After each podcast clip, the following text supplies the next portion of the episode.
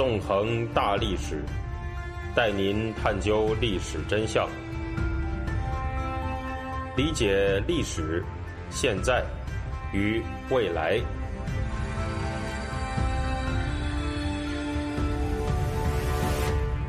大家好，欢迎大家收听《纵横大历史》，我是主持人孙成。今天呢，我们会继续进行文革历史系列节目，继续关注在文革中死去的人们。我们在上一次的节目当中呢，谈到了两个真实的文革遇难者案例。有位朋友在听了我的上期节目以后对我说，在听到了这些真实的故事，知道了这些遇难者的姓名之后，对于那些遇难者的处境，就瞬间啊有了感同身受的感觉。在活生生的人。这样惨烈的被人谋杀的案例里面，一切辩白都显得是那么的虚伪和可笑。不知道大家听了这些故事以后，是不是也有相似的感受呢？然而，我们在上一周所讲述的案例，它仅仅只是文革死难者案例当中的冰山一角而已啊。不过，仅仅讲出这些死者的案例，还不足以让我们对文革暴力的残忍和实质有清晰的认识。我们在上一讲里面谈过。根据邓小平提出的“宜粗不宜细”原则，在今天中国官方的叙事里面呢，文革当中大规模杀人的施暴者身份实际上是被模糊化处理的。比如说，在一九六六年八月到九月之间制造恐怖的“红八月”的人，实际上呢就是中共干部子弟所掌握的老红卫兵。他们作恶的动机吧，也绝不仅仅是简单的丧失了理智或者什么无政府主义，而是有明确的政治动机。关于他们的政治动机，我们在以后会详细谈到，这次先不谈。然而呢，在今天的中国官方口径里面，他们只是被描绘成了面目模糊的红卫兵，仿佛那只是一群好像西方丧尸电影里面没有任何意志和理性的丧尸潮。实际上，现有的文革研究已经充分的表明，文革里面的绝大部分的暴行都是在当局的组织、策划和支持下实行的，实施一场又一场灭绝人性的屠杀的人。也绝不仅仅是所谓的什么无政府主义暴民和丧失了一切理智的疯子，他们的屠杀行为背后有深刻的政治动机，一言以蔽之呢，就是要维护中国共产党的体制。尽管有大量的屠杀行为是由所谓的群众组织进行的，但是只要看一看这些群众组织的立场，就会发现他们里面的绝大多数都有官方支持的背景，很难说是什么自发的无政府主义暴民。除此之外，还有很多屠杀行为。直接是由中共的军队实施的。一九八九年的六四屠杀，在中共的历史上也绝不是什么特例。六四屠杀之所以令人印象极其深刻，一大原因是因为它相对中共军队的其他屠杀平民的行为而言，得到了传媒乃至国际社会的更多关注。然而，中共军队屠杀民众的行为，其实啊是他们的传统异能。在文革当中，就有好几次知名的屠城血案，这些血案里面。尽管有很多案例已经得到了学者相当充分的研究，但在公众当中呢，仍然没有得到很充分的普及。我们还是先从一个最典型的例子开始说起吧。一九六八年七月，广西首府南宁成为了一处恐怖的人间地狱。中共军队和被称为“连指”的所谓群众组织，对南宁市民进行了一场极其恐怖的大屠杀。为什么会发生这场屠杀呢？在这里，我们要首先讲一讲屠杀发生的背景。知名学者秦晖在文革的时候曾是广西造反派的成员，而当时广西的造反派四二二有一个对立派叫做联指。这两个所谓群众组织之间的分歧在于是否反对当时广西的军政一把手韦国清。四二二反对韦国清，连指呢支持韦国清。根据秦晖的回忆，在屠杀发生之前，南宁的局势是这样的。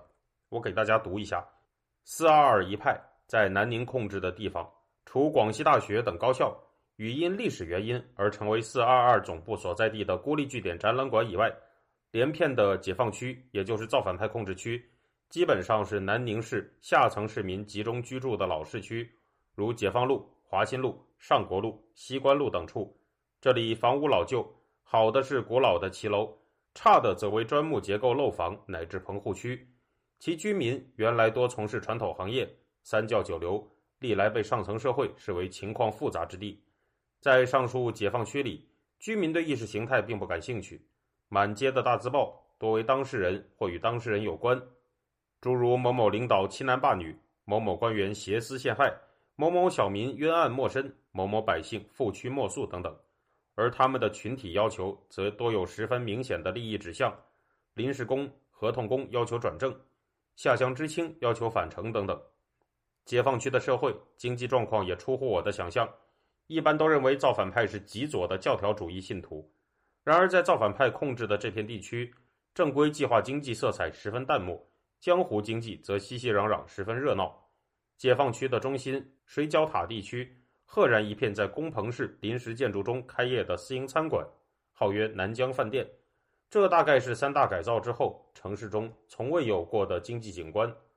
临近街巷中，摆小摊的、江湖卖药行医的，兜售各种自印奇方秘诀的，甚至算命的和赌博的，林林总总，不一而足。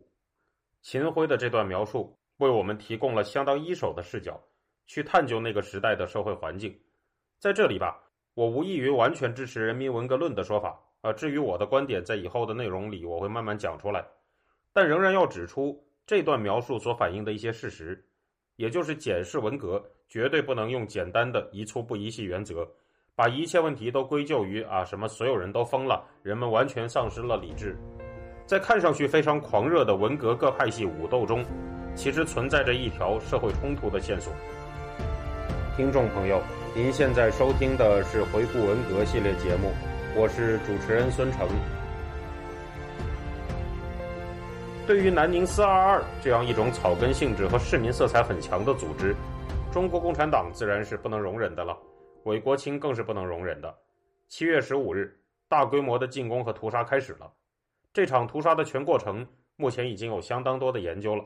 在这里呢，我综合了好几位学者的研究，把它的大致过程展示如下：一九六八年七月十五日下午起，中共军队和连指猛烈炮击解放路，南宁之战打响。到十七日，经过连续的猛轰，解放路、汉乐街、上国街、自强街、灭字路、民生路已经全部化为火海，大片民房、商铺熊熊燃烧，将无数军民化为焦炭。邕江上的大批船只也被炮弹点燃。与此同时，连指开始在全市范围内挨户搜杀四二二成员，将恐怖与死亡带给南宁城。十九日，中共军队和连指的炮击更为猛烈了。中共南宁警备司令部、政治部赶忙发出公告，说老城区的大火是四二二点燃的。二十一日和二十七日，中共军队和连指以高射机枪、火箭炮、无后坐力炮两次轰击百货大楼，使二楼、三楼起火燃烧，附近房屋全部被毁。中共南宁革委会、南宁警司和连指又发布广播，说四二二自己爆破了大楼。二十八日，战斗蔓延到南仑街、华强路、自强路，将三条街道化为灰烬。此战，四二二顽强抵抗。南宁当局连指就说，部队和所谓的无产阶级革命派在掩护群众救火的时候遭到了炮击。到三十一日，南宁四二二除展览馆、解放路以外，已丢失全部据点。中共军队以七个连的兵力，会同大批连指分子，在当天下午三时总攻展览馆。八月一日上午八时，展览馆陷落。中共军队连指又以重兵包围解放路，于三日发起猛攻。八日，解放路失守，南宁之战结束。据不完全统计，中共军队连指仅在展览馆、解放路等地就杀害四二二成员一千四百七十人，俘虏九千八百四十五人，被俘者当中有大批平民。中共军队连指随后对战俘施以灭绝人性的杀戮、虐待，杀害了其中的两千三百二十四人。但这还不是遇难人数的全部，因为南宁有三十三条街道在这场战斗中化成了废墟。战斗结束后，有很多四二二成员躲进地下人防工事顽强抵抗，连指就打开邕江上游左江水电站拦河大坝的水闸，放水灌城，将藏身地下的数千人淹死。这样，仅仅做最最保守的估计，被中共军队和连指屠杀的南宁民众也有上万人之多。这哪里是什么常规战争，根本就是一场惨绝人寰的屠城啊！事实上呢，一九六八年夏天的广西全境陷入了如同世界末日般的惨景当中。遭遇到这种大屠杀的城市还包括桂林、梧州等等。我们再来看一看桂林发生的情况吧。一九六八年八月十七日，中共桂林军分区。召集各县连指民兵头目开会，军分区副司令吴华说：“桂林问题肯定要解决，一小撮阶级敌人一定要搞干净。二十日，近万名中共军队、廉指分子、公纠队及武斗人员组成的毛泽东思想宣传队开进桂林市区，像打猎一样搜捕造反派。不久后，整个桂林地区的大搜捕全面铺开，到处都是腥风血雨。到二十五日，桂林市区的搜捕完毕，共有数千人被抓。下属各县则一直持续到十月。被捕者多遭到惨绝人寰的批斗和虐待，被枪杀、砍杀和酷刑折磨致死者不计其数。中共军队、连指分子不但杀戮造反派，也将成批黑五类全家杀绝，连三岁的孩子都不放过。据中共于一九八零年代公布的数据，在一九六八年八月二十日至十月之间，桂林地区有九千零九十七人被杀。至于在农村，则发生了完全突破人性底线的事件，完全是一副阴风阵阵、帅兽食人的场景。是的，你没有听错，就是食人，字面意义上的吃人。其中最著名的是发生在武宣县的集体食人事件，大量的人被用骇人听闻的手段虐杀，挖出了心肝食用。在这些恐怖血腥的屠杀当中，还伴随着令人发指的性暴力行为。由于这些内容过于血腥恐怖，我说的时候身上都有汗毛竖起。在这里，我不想描述太多太过于细致的情节了。如果大家想了解具体的细节，可以阅读相关研究，其中内容的惊悚、恐怖和血腥，可以说已经超越了人类想象力的极限。说到这里吧，也许一些毛派人士会想说：“哎，你说的这些都只是阴暗面而已。”而且这些事情都是走资派的走狗干的，跟毛主席没有关系。那么一些今天中国官方叙事的支持者又会说：“哎，这些事情都是利用毛主席的错误的林彪四人帮追随者干的，和作为党内健康力量的老干部们没有关系。”很荒诞的是，这两种叙事的支持者还会互相论战，啊，这着实是让人哭笑不得。实际上，只要我们看一看广西大屠杀的指挥者韦国清的履历。就可以知道以上两种说法有多么荒谬了。在毛泽东死前，韦国清没有因此受到任何惩罚，反而还巩固了他在广西的地位。在一九六八年八月，担任广西革委会主任。一九七三年八月，韦国清进了中共中央，变成了政治局委员。一九七五年一月，他成了中国人大副委员长。同年十月，他又出任广东省委第一书记和广东革委会主任。要知道，毛泽东是一九七六年才死的。干出了这些事情的韦国清，不但没有被毛泽东惩罚，反而成了中央领导出阵方面。那么毛泽东死了以后，韦国清有没有被华国锋、邓小平当成什么四人帮余孽清理掉呢？啊，当然没有了。一九七七年八月，韦国清成了中央军委常委；一九七九年二月，他又成了中央军委副秘书长。除此之外呢，他也一直当着政治局委员和人大副秘书长，还加了一个政协副主席的官职。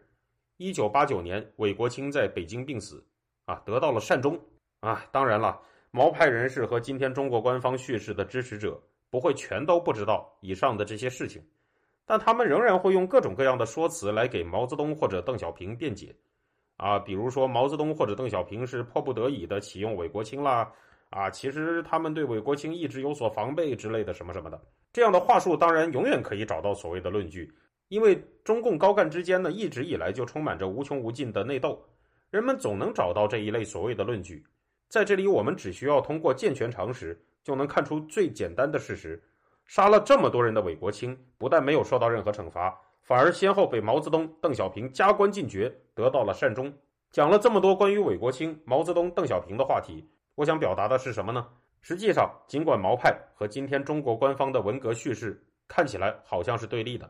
但他们在实质上都是在试图洗清中共这一派或那一派的罪责，尽管他们之间斗得很厉害，担任在试图为中共某派清洗罪责这一点上，他们之间没有任何分别。文革中像广西大屠杀一样的大规模暴行，真正的头号罪责并不在于一般民众，而是在于当权者本身。好，谢谢大家，我们这周就讲到这里。